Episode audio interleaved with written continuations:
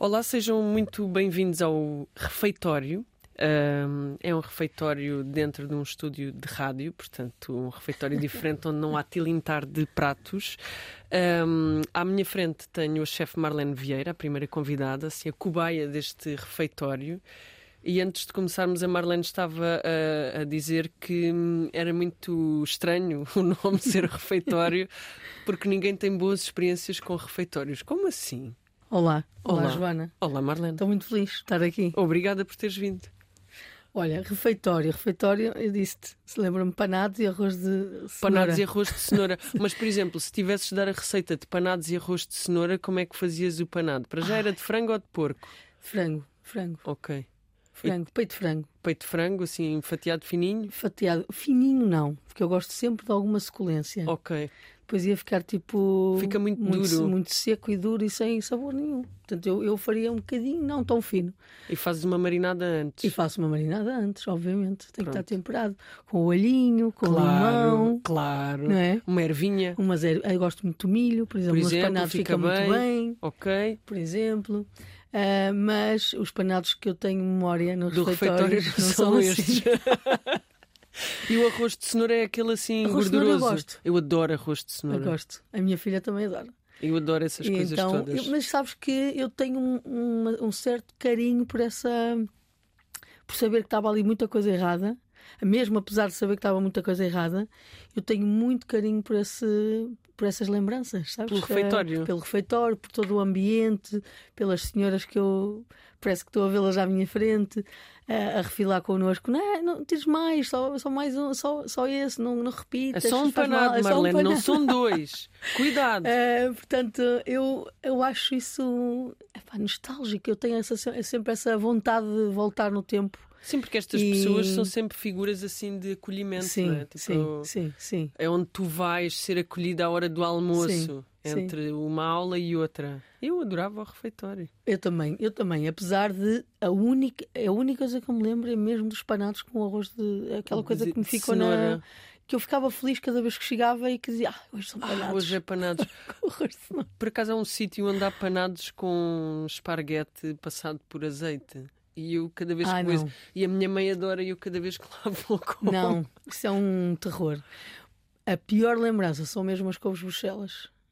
Pois, lá está. Congeladas, não é? Que nós sabemos. E que, epá, são só cozidas e postas assim no prato e que quase que diziam não sais daí enquanto não comes as couves bruxelas. Pois tens de comer os verdes. Por amor de Deus, não façam isso. Lá está. Olha, uh, isto passando assim pelo, pelo refeitório, tu começaste, pediste ao teu pai para aos 12 anos ir ver como é que era uma cozinha a sério, não é? E não. dizes também que uh, até essa idade tu não eras lá grande garfinho. Não. Quem, quem olha para mim hoje diz assim: como é que é possível? Não, era, eu, eu não gostava de comer.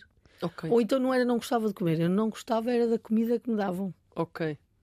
Tinha sempre a sensação de estar seco ou estar passado do ponto. É, mas não tinha, tinha, eu não conseguia porque sentia que alguma coisa estava ali errado, mas não, não sabia, era que podia ser feito de outra forma, não é? Não tinha essa noção. Não tinhas essa referência? Não, não tinha essa referência. Mas a verdade é que eu tudo que era proteína eu não comia, praticamente, até ganhar uma anemia. Ok. Mas até é ganhar é anemia. É verdade. Portanto, é verdade, mas tu sabes que as blasfémia. pessoas cozinhavam demasiada carne. Sim. Porque era para matar o bicho, não era? Para diziam, eh, não havia, se bem que naquela altura já haviam frigoríficos e havia a conservação dos alimentos Pá, mas as pessoas tinham o hábito de, de cozinhar demasiado os bifes e as costeletas e os, o fígado e, epá, e aquilo fazia bola na, na, e o bacalhau é o meu trauma de criança. bacalhau.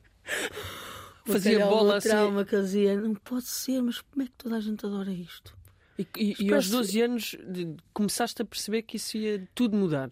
Quando entrei naquele restaurante. Eu, eu entrava em vários restaurantes. Ias com o teu pai? Ia com o meu pai entregar a carne nos restaurantes, nas cozinhas. Entrava precisamente pelas cozinhas. pelas cozinhas. Só que entrei numa que era totalmente diferente. Primeiro porque ela tinha um barreto de cozinheiro, sabes? E ver uma mulher com um barreto de cozinheiro. Disse, que é isto? Espera aí, está aqui qualquer coisa, chamou-me logo a atenção. Isto gostei. Porque as mulheres que cozinhavam nessas cozinhas andavam de bata, não havia a farda de cozinheiro que nós conhecemos hoje. Naquele havia. Estavam todos fardados, com barretes na cabeça, e não haviam estes programas de televisão, na... era só a Maria de Luz Modesto e acho que o Hernani, eh. Eh, havia outro cozinheiro. Chefe Silva, talvez. Chefe Silva, é possível. Uh, então a imagem, eu não conhecia aquela imagem de cozinheiro. Sim. Porque eu vinha de uma aldeia muito pequenina em que os livros de cozinheira, havia as revistas da teleculinária e o livro da Maria de Luz Modesto. Pouco mais, não existiam. Eu não tinha a imagem, nem sabia que existia um cozinheiro que se vestisse daquela forma, uma cozinheira. E aquilo despertou muito a minha curiosidade. Fiquei ali algo, naqueles, sei lá, meia hora que o meu pai esteve ali a partilhar a minha cabeça, eu estava a observar cada, cada movimento e saí de lá a dizer: Eu quero descobrir o que é que há ali. Eu quero vir que, para porque aqui. é que é tão diferente aquela cozinha? E foi fácil ou difícil ir para lá? Os meus pais, os meus pais tinham, era, mal chegava às bancadas, tinha que me pôr em cima de uma grade de Coca-Cola ou de cerveja para chegar às bancadas. Por isso, imagina. Eh, os meus pais ficaram assim um bocado, oh, ela vai, ela vai desistir rápido porque eles sabiam que a cozinha era um espaço de, de muito trabalho e duro. E pronto, mas isso eles deixaram-me, eu acabei, não, não cozinhei logo, fazia aquilo que, que os estagiários fazem, não. Descascas umas batatas, tudo. umas cenouras, lavas umas alfaces. Tudo que fosse. O pior é o balde dos alhos. É. O pior é o balde dos o alhos. O pior para mim sempre foi o balde dos Mas alhos. Mas só fazia essas coisas, sabes? Depois ficava à tarde, havia ali um momento de pausa, ficava à tarde a, a tentar replicar receitas sozinha. Ok. E a primeira foi o pastel de nata. Esquece. Saiu-te bem. Achas? Não saiu nada. Foi um desastre. Fizeste a massa? Fiz a massa, tentei fazer o creme, mas aquilo não, não correu. Deste-lhe as voltas todas? Não sei, não sei. Sei que foi um desastre, mas eu continuei, continuei. Isso porque essa cozinheira, a Isabel, não fazia pastéis de nata, não sabia fazer, não tinha. E depois só aprendi quando fui para a escola de hotelaria, na verdade. Mas okay. fui ali porque pastel de nata é algo que tens que ver alguém a fazer, na verdade com a receita e quem não tem técnica. E pronto, e aí nessa cozinha a Isabel não me deixava fazer, não me deixava cozinhar, na verdade, nos primeiros tempos. É normal. Observar. É um grande risco. Era muito pequena, exatamente, era um grande risco. Ela ainda é viva? É, e hoje é psicóloga. É a tua psicóloga. Funci é, funciona é. assim, tipo, Ih, Isabel, isto hoje não me está a correr bem. não é, mas ela hoje tem um projeto uh, interessante com com pessoas com refugiados, com, com pessoas que vêm de fora e, e, e pronto, é, é, psicóloga e que tem a ver muito com a, com a exigência do marido em que ela estivesse mais presente em casa. Ok. Aquelas, aqueles assuntos que nós sabemos, não é? Mas essa é uma dificuldade e tu abordas muito esse tema. Estou a fugir aqui a todas as perguntas que arranjei. Tinhas como fazer, não é? Sim. Um, tu abordas muito esse tema de, da ausência, não é? Daquilo que é, daquilo que é esperado de, de uma mulher, que é mãe.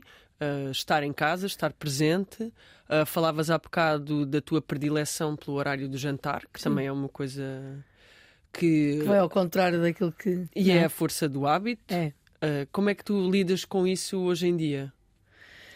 É uma, é, ainda, agora é mais fácil porque a minha filha é mais velha. Mas quando era mais pequenina, em que ela obviamente precisava muito do meu apoio e do pai, mas óbvio, as crianças têm um ali numa fase precoce, numa fase muito jovem, sentem, eh, têm mesmo ali uma ligação muito forte com as mães e, e, e é as mães que elas procuram mais vezes.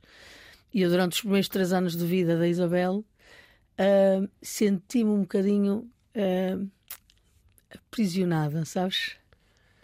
Apesar de, claro, eu, eu adorava, senti, adorava estar ali ao lado dela e faço questão, ainda hoje uh, deito-me ao lado dela para adormecer quando estou em casa, porque aqui, o cheirinho de uma criança, não é? Estarmos ali a senti-los a, a dormir e a vê-los naquela paz é a melhor coisa, é a melhor coisa que existe. Mas, mas a minha paixão por cozinha, a minha ligação é muito forte. Não é só a cozinha, é a cozinha profissional, o estar em equipa a trabalhar. Ali, é, é, sabes que faz muito bem. Eu sinto muita falta dessa, dessa, de estar nesse, nesse ambiente. E nos primeiros três anos de, de, foram muito difíceis para mim. Foi uma Conciliar luta, foi, foi uma luta, porque quando estava lá sentia que estava a falhar enquanto mãe. E quando estava com a minha filha, sentia um, uma dor muito grande por não estar com a minha equipa. Okay. Sabes, era, foi muito difícil, tanto que precisei de apoio uh, é? de terapia porque, Sim, sim. porque não consegui, era difícil para mim. uh, tentar estar feliz num, em, em qualquer, um- em qualquer um destes Em qualquer lados. uma das situações. Sim, sim, sim. sim. Não, isso, isso. Quem sabe quais são os horários da hotelaria e da restauração e de qualquer área que envolva turismo sabe que é um serviço de prontidão, não é? É. Portanto, os horários tradicionais ou aqueles que se querem padronizar como sendo tradicionais são muito difíceis de cumprir. Portanto, Muito. É, é o que é.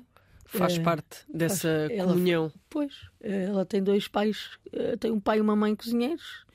Às vezes nós não podemos abdicar eh, de, de estar no espaço porque é- temos um compromisso não é, com clientes, com pessoas que, que, que contam connosco. E e, as coisas vão, E vão, vão assim funcionando. vão funcionando. Olha, hum, então vá, vou aqui fazer as perguntas que, que tinha aqui para ti. Ah, como quando começámos com os panados, não é? Portanto, como começámos com os panados, eu vou aqui buscar uma coisa que tu disseste há pouquíssimo tempo, numa, numa entrevista, acho que ao Diário de Notícias, hum, relativamente aos sabores, porque eu tinha aqui um questionário que, que tem perguntas, dentro. tens de fazer escolhas. E uma das perguntas é doce ou salgado?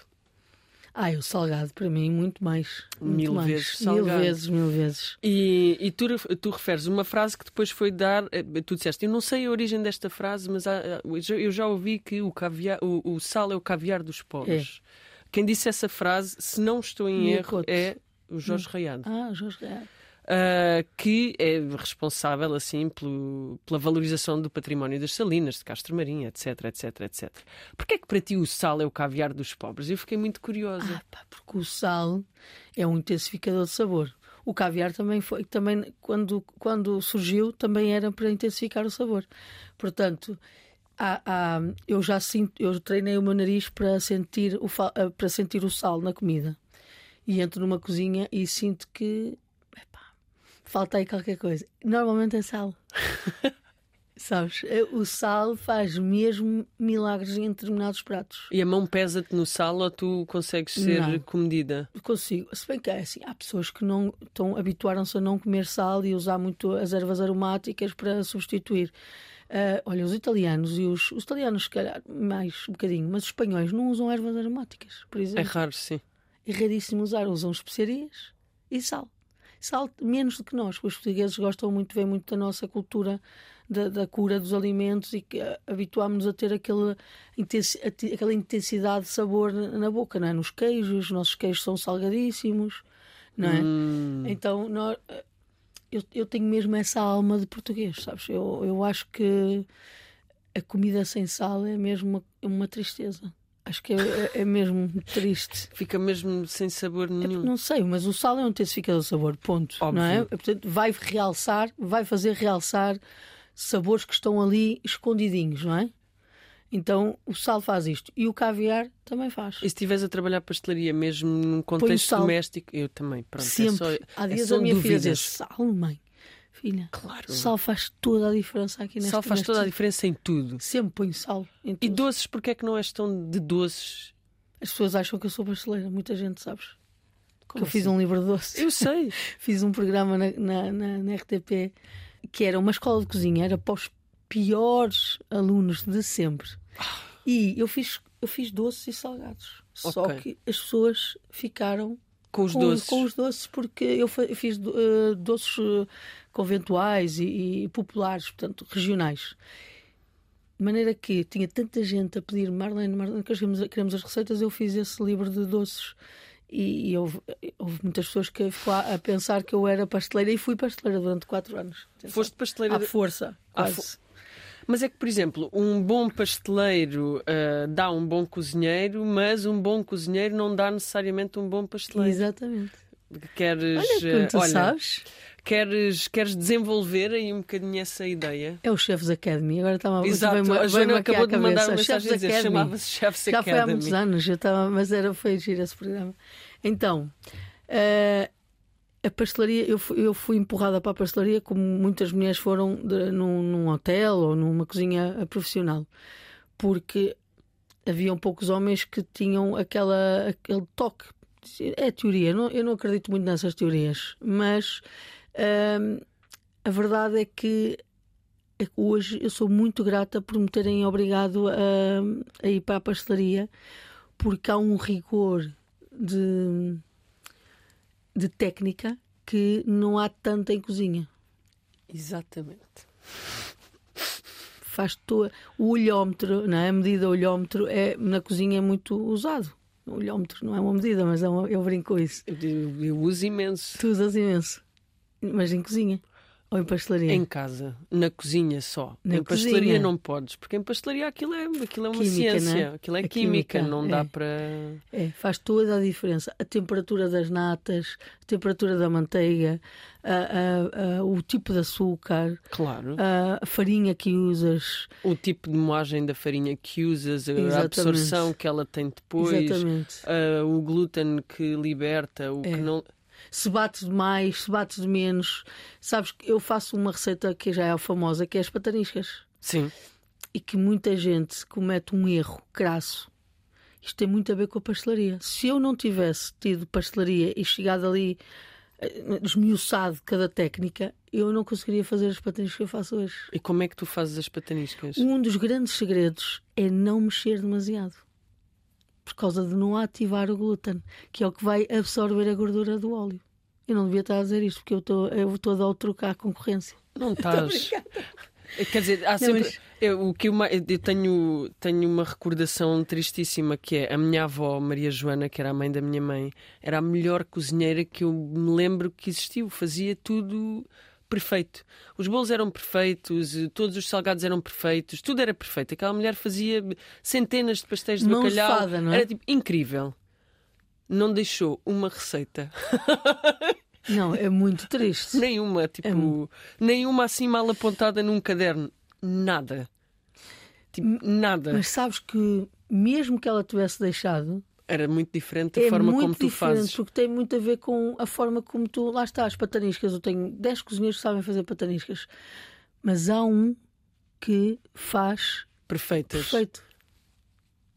Percebes? E a receita está lá para todos os cozinheiros passarem lá, sabem, está lá, mas é, é a forma como tu mexes. As pataniscas é muito aqui a ativação do glúten, que não pode ser, tem que ser minimamente. Os japoneses nisso foram muito mais longe que nós, não é? Com os pauzinhos. Os pauzinhos nunca vão ativar o, Claro. o glúten na, na tempura. Eles não, eles não batem, não é? Eu, na verdade, aquilo que faço é sempre com um garfo, porque eu acho que na cozinha, se É. tiveres uma colher, um garfo e uma faca boa, não precisas de muito mais. Pois não. Orientas-te. E com um garfo evitas um bocado isso. Esse processo. É verdade. Especialmente quando fazes as pataniscas ou quando queres fazer outras coisas assim também mais umas fritangas assim mais levezinhas, Sim. um garfinho, Sim, sim. aquilo está ali levemente, pões, verdade, é fica verdade. irregular, mas faz sentido, irregular é bom. Portanto, para seres eh, boa cozinheira de salgados, uma, uma passagem por 4 anos de pastelaria, Era, é ótimo. Eu Foi acho que os ótimo. cozinheiros deviam todos ir à pastelaria. mas eh, tu sentes que de alguma forma te obrigou a estar mais focada, mais concentrada, a respeitar as medidas? Tu és metódico ou não? Sou metódica, sim, quando estou a cozinhar, muito metódica. Tem que ter as, as coisas têm que ter um processo e tem que estar tudo arrumado. Eh, eh, tem que estar tipo, sabes? Sei. Tem que ser automático. não- O cérebro não pode pensar muito para ir buscar eh, os determinados ingredientes ou, ou- ou utensílios. Então eu organizo de maneira que se eu precisar daquilo rápido, o meu braço só tem que fazer isto para buscar isto e aquilo e aquilo. São, foram anos e anos de pronto, ter que. É necessidade, não é? Necessidade, então trabalhei muito. Onde tinha que servir muita gente ao muito, ao muito, ao- rapidamente e, e fui encontrando a minha, as minhas fórmulas de, Quando, de é, servir. com que idade é que tu começas a gerir uma cozinha profissional, esfiada por ti, organizada por ti, totalmente pensada por ti e para ti? Uh, foi no Avenue, só, em Lisboa já. Sem, sem, sem ter um chefe executivo, Uhum. foi no Avenue em. Ora bem, deixa-me fazer contas, 2012. Ok. Há, Há 11 11 anos. anos atrás. Até lá era sempre, tinha sempre um chefe executivo, ou eu era, porque eu trabalhei muitos anos em hotéis e aquilo é dividido por. eh, Temos, há vários chefes, há vários responsáveis e eu era sempre. eh, Era chefe de, de partida, o que nós chamamos de chefe de partida, que está atribuído a uma cozinha quente, a uma cozinha fria, a uma cozinha de preparação. Ou, E eu estava uh, ali na boca do lobo, que é, é o sítio onde há mais adrenalina, que é o que eu gosto. que é onde há o pânico também. o pânico. Mas eu fico muito calma com, com, com o lodo, né? já ouviste falar nessa expressão, obviamente. E o lodo, para mim, é o meu calmante. É o teu género, está tudo a correr mal, não faz mal, está tá, tudo bem. Vai tudo, está tudo vai bem. tudo correr bem, no final de contas as pessoas vão. Foca-te, Pronto, é... vai tudo comer, está tudo. É, eu adoro essa parte. Para mim é o estar, se eu tivesse que estar numa cozinha, numa sala de preparação de mise en place durante oito horas, eu, eu desistia de ser cozinheira garantidamente. Porque é, muito, é um trabalho mais aborrecido. É, é fábrica, não é? É, um, é, é metódico no sentido de todos os dias igual. Então é. Eu, eu, eu, quando eu encontro cozinheiros que gostam desse lado, eu adoro essas pessoas porque são capazes de fazer aquilo que mais ninguém quer fazer, ou a maior parte das pessoas não quer fazer. E a cozinha tem isto. Há, há sempre cozinheiros diferentes uns dos outros, que é o que faz a equipa ser uh, completa, não é? Claro. Uh, e que, que, nos deixa. E pronto, eu gosto dessa, desse pensar que aquele cozinheiro é para ali, este é para aqui e estarmos todos felizes, sermos ao fim do dia satisfeitos com o nosso trabalho. Então, para ficarmos satisfeitos com o nosso trabalho aqui também. Eu não sei se eu respondi à tua pergunta, mas acho que sim. sim, sim, então não. Uh, isto, isto porque quem te ouve falar, quem te vê na televisão, quem tem o privilégio de se sentar à mesa contigo, um, não sabe, porque por muito que tu pesquises, não está em lado nenhum eu pesquisei, uh, não sabe uh, qual foi o teu percurso assim académico mais chatão, porque sabemos que entraste numa cozinha com 12 anos, sabemos que ficaste por lá a aprender assim umas coisas e a ver e observar, depois de repente frequentas uma escola, escola de, hotelaria. hotelaria. Sim. E a Aos seguir a 15, isso, 16, 16. 15, 16, é um curso profissional ou é um curso? É um curso profissional, 3 anos. Uh, é o nível, é o nível 3, nível 3, sim, o nível 4 já é outro que, que existe hum, nas escolas do, do, do Turismo Portugal. Sim, Portanto, sim. O, antigamente chamava-se Infutur e depois passou para Turismo Portugal. É um curso de 3 anos, onde tu tem equivalência ao 12 ano, onde tu escolhes uh, fazer. Uh, pronto, uh, fazer, tens cozinha, a maior parte tens mais cozinha do que as outras disciplinas. Que bom. Que bom. que maravilha. Mas tens tudo o que é normal, o inglês, o português, o francês. O... Os teus pais lidaram super bem com isso ou acharam que não era propriamente aquilo que eles tinham pensado? Não, claro que. Oh, claro que. Eu, eu já disse há pouco que venho de uma aldeia, eu cresci numa aldeia e as pessoas estão demasiado modestas nas aldeias. Eram, hoje já não tanto, mas eram. Então as ambições eram muito pequeninas. Muito pequeninas. Uh, a ambição ali na minha terra era simplesmente trabalhar numa fábrica okay. de confecção ou de peças para automóvel ou na agricultura. Não havia, sabes que era suficiente para viver. E eu sempre me senti muito deslocada uh, desde muito pequenina. Porque querias outras coisas. Porque eu achava que aquilo era. O mundo não podia ser só aquilo. E eu não conhecia o mundo, nada. Nem, a televisão era RTP1 e RTP2, mais nada. Em que nós não, não conhecíamos verdadeiramente o mundo, eu nem sabia o que é que existia para lá, mas eu sabia que o meu caminho não era aquele. E a minha mãe dizia muitas vezes: Não te adianta estar com essas manias das grandezas, porque o teu lugar é aqui. E eu disse: Não é, não, mãe. Não é, eu vou andando. Eu não sei bem o que onde é que é, mas é em algum lado. E, e foi tipo, foi um, foi os meus pais ficaram, na verdade, eles nunca me impediram, porque eles também não sabiam o que, o que é que poderia haver, uh, o que é que poderia haver para lá. E por isso eu, por um lado, digo que tenho sorte, porque os meus pais foram descobrindo o mundo também através de mim. Claro e, e deixaram-me ir, obviamente com medo, muito nova, era a aluna mais nova da escola. Os alunos eram todos, eram todos filhos de donos de restaurantes e pessoas com. Uh, já com. E eu não era filha, mas era quase, também vinha de um restaurante, já, com, já sabia o que era, mas era muito nova. Então fui viver, obviamente, para uma pensão que era mais controlado. Portanto, isto é, okay. é, não fui para um apartamento viver com amigos e. Não, minha mãe, a minha mãe pôs-me numa pensão a viver com uma menina que vinha de, de Cabo Verde e, de certa forma, a dona da pensão era a minha mãe, naqueles, na, portanto, porque eu estava longe de casa. Uh, mas. Um, e, e, eles também não conheciam muito nada do mundo. Ah, querem para a universidade. Isso não existia na cabeça dos meus pais. não existia. Uh, então eles foram, tipo, só me deixaram ir. E, e, foi só assim, tive o curso, fiz o curso, ao longo do curso fui fazendo, tinha que trabalhar para ajudar uh, a pagar a pensão e claro e as que despesas. as despesas, porque, porque não, eu tenho quatro irmãos e, e não dava para tudo, então eu tinha que, tinha que ajudar e trabalhava fins de semana. Na verdade, eu não, eu não tinha folgas nem nada, não é?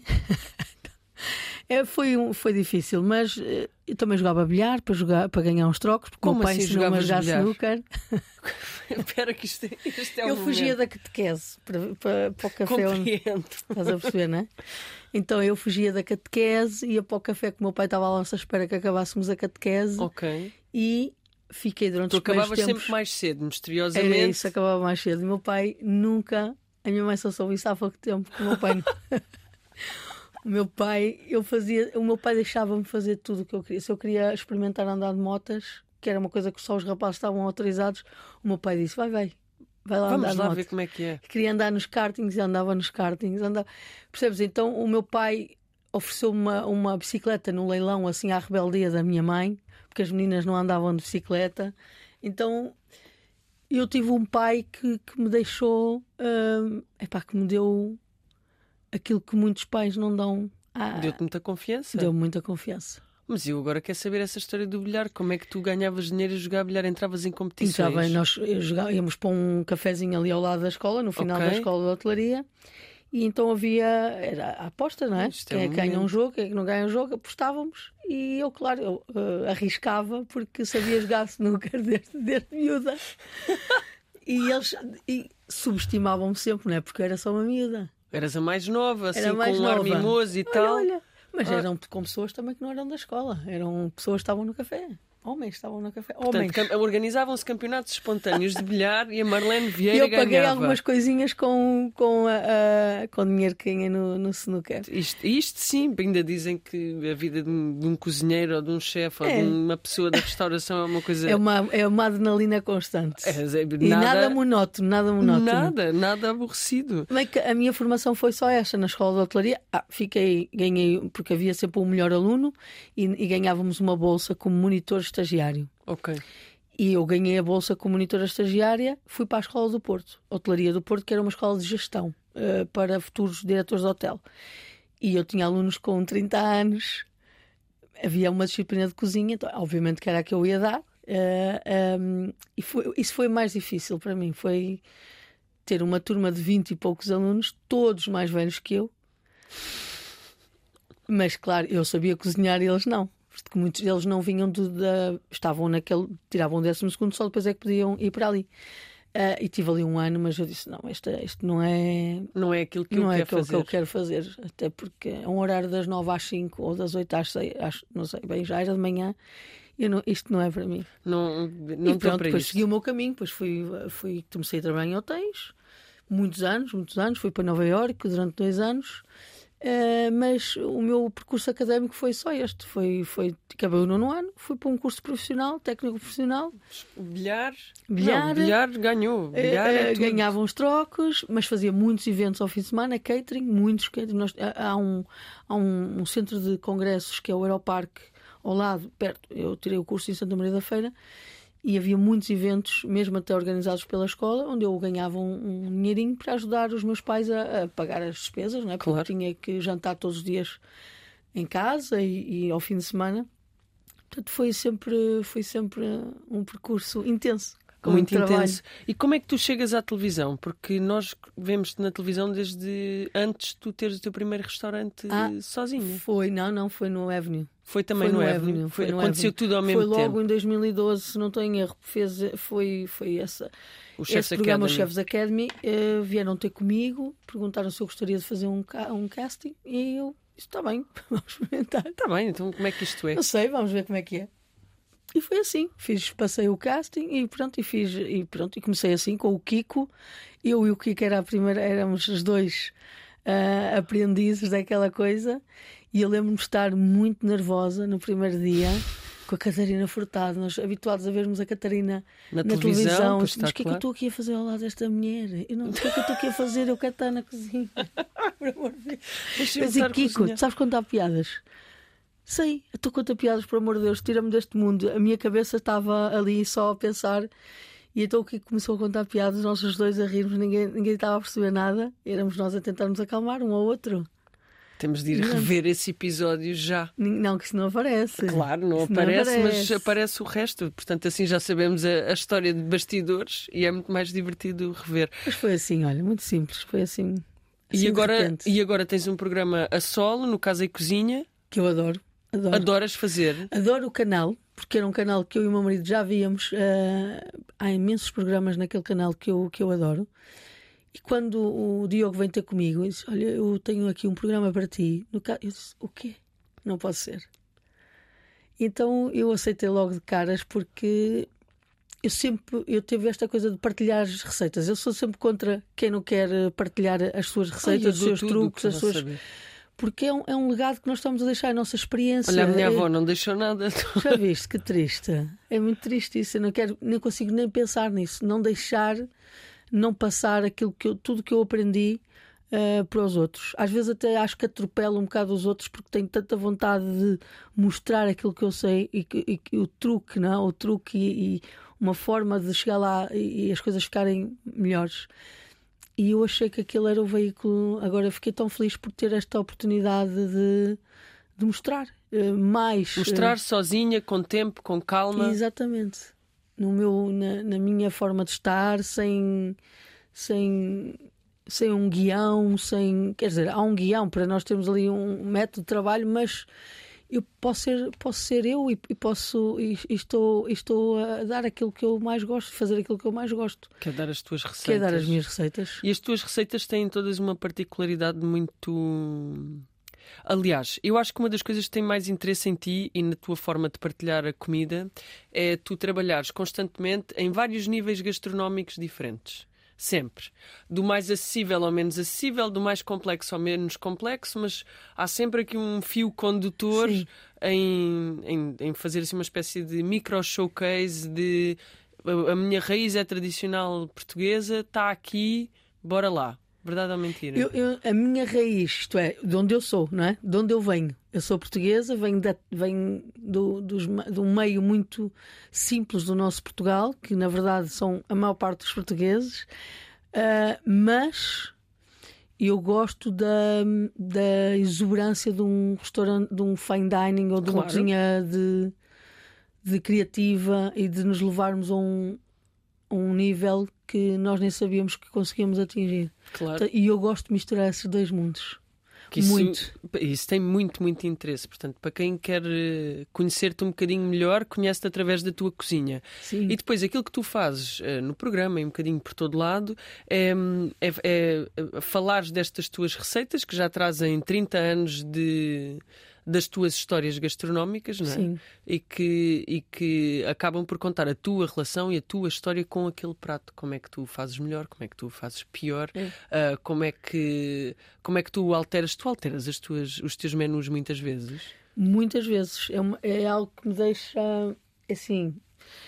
que, que é, não é tão é fácil para quem nos visita e para quem e mesmo para. Uh... Então, mas eu vinha cá comer. É isso.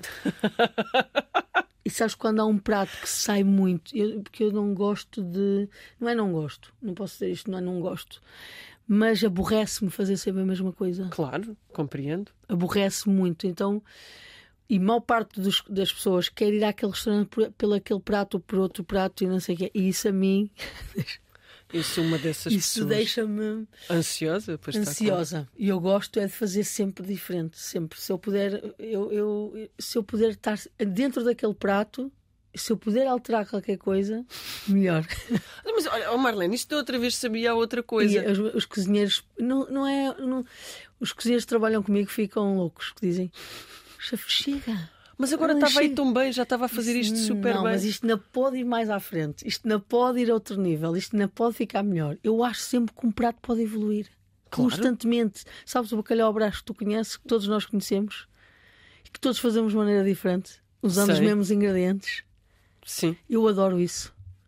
Eu, eu, também, eu, adoro que eu possa fazer um bacalhau à, à brás e que tu possas fazer outro bacalhau à brás. Que se não tem nada a ver e usaste as mesmas coisas Exato, de base. eu adoro essa, essa identidade de cada um. essa forma de estar de cada um. E dentro de um povo alagareiro, mesmo eu, fazendo o povo e sendo eu, com a minha identidade, com a minha personalidade, eu gosto de ser várias Marlenas com Claro. aquele prato. Sabes?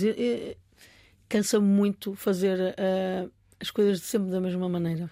E regressando aqui um bocadinho ao início da nossa, da nossa conversa, ah, em, que, em que tu falas da figura ah, da figura feminina com, com um barrete de cozinheiro, de repente, epá, caramba, isto é aqui outra coisa. É.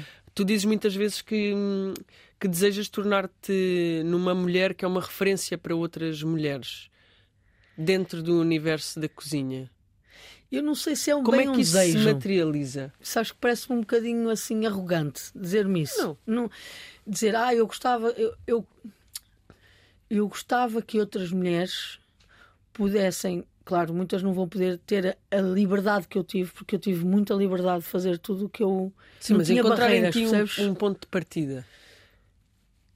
Perceber que é possível com todas as dificuldades é tudo bem, vai ser difícil. Qualquer caminho que nós escolhemos, nós vamos encontrar barreiras.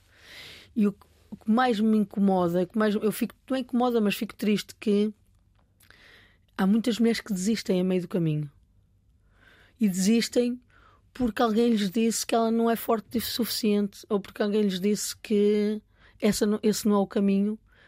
Percebes? São, são muitas vezes e isso entristece-me porque alguém lhes diz o que elas têm que fazer. E, e, e eu, no sentido que eu digo que sou, queria que foi, porque muitas vezes me disseram, homens e mulheres, atenção, não foram só homens, pessoas.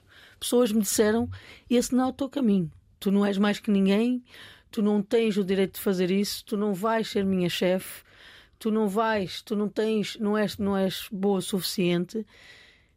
E obviamente que eu sofri, obviamente que eu pensei muitas vezes que este não é o meu lugar, porque se eu não tenho o respeito dos outros, como é que eu vou conseguir ter uma equipa? E como é que se desiste por um amor, por exemplo? Se bem que o amor, é? para muita gente, é é a coisa mais importante. Eu tenho muitos amores.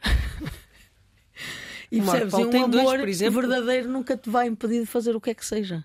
Não, claro que não. E há mulheres que abandonam esta profissão por amor ao marido, ao namorado, à mulher, ou isso, isso, isso entristece-me um bocado. E, e então hum, eu fico, eu- é nesse sentido que eu digo que as pessoas, eu gostava que as pessoas absorvessem um bocadinho desta minha Daquilo que tu vais daquilo- partilhando. Exatamente. Porque tu também não tens terror nenhum nem receio de partilhar que às vezes é mais fácil, que às vezes é mais difícil, que o caminho todo tem falhas e que uma pessoa não Muitas, está sempre no muitas, seu melhor. Faz muitas parte. falhas. Muitas falhas. E é muito difícil lidar com essa com essas falhas. Olha, eu, eu participei duas vezes no Chefe Cozinheiros do Ano. A segunda vez, a primeira eu tolerei bem a o, o facto de perder não é? na, na- na etapa final. A segunda vez para mim foi eu senti-me humilhada. Isto é, eu, eu- foi humilhante para mim, no sentido que eu achava que era tecnicamente muito boa e que estava acima dos outros. Achava eu. Só que um concurso é muito mais que isso. Estive um dia, um dia, uma semana sem sair de casa. Ninguém me viu. Nem o meu marido, eu não queria falar com ninguém. Estive uma semana a engolir ali meu orgulho. A prepa- a- Tu me rimas, não me leves a mal. Porque eu era. Não, não, tens de rir mesmo, porque eu hoje, hoje eu rio Que idade disso. tinhas? Tipo, tinha para aí 30 anos. Ok. Nem tanto, se calhar, não sei, já não lembro bem, mas foi, mas era, é, percebes? É, é pa- eu sabia aquilo que estava a fazer, só que deixei-me de certa forma, e hoje percebo porque é que não, não, não consegui atingir a- aquele objetivo, mas na altura só achava de és uma incompetente, ah, não és boa o suficiente como tu achavas que eras. Portanto, há momentos muito duros de mas é, é aquilo que, que toda a gente, já muita gente diz, é, é a capacidade de te levantares, não é? A tua capacidade de te levantares e de enfrentares os grandes E de desafios. assimilares aquilo tudo.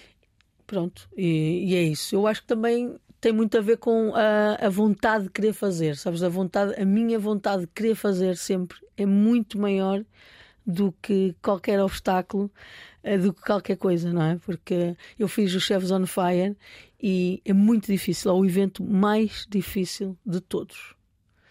Mas a vontade de querer fazer é, é muito maior do que é todo o cansaço que, que, possa vir a seguir a isso e todo o sofrimento que há ali com o fumo, com e, a, e é o não teres um, um controle.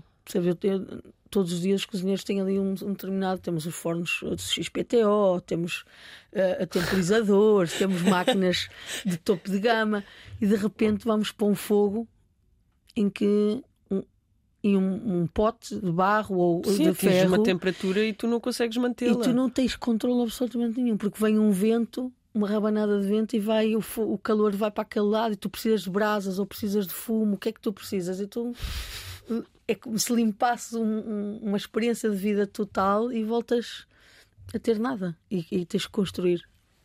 Portanto, desafios, cultura gastronómica, partilhar segredos. Temos aqui Marlene Vieira e na Nutshell. Muito obrigada por teres vindo. Obrigada. Até breve. Obrigada.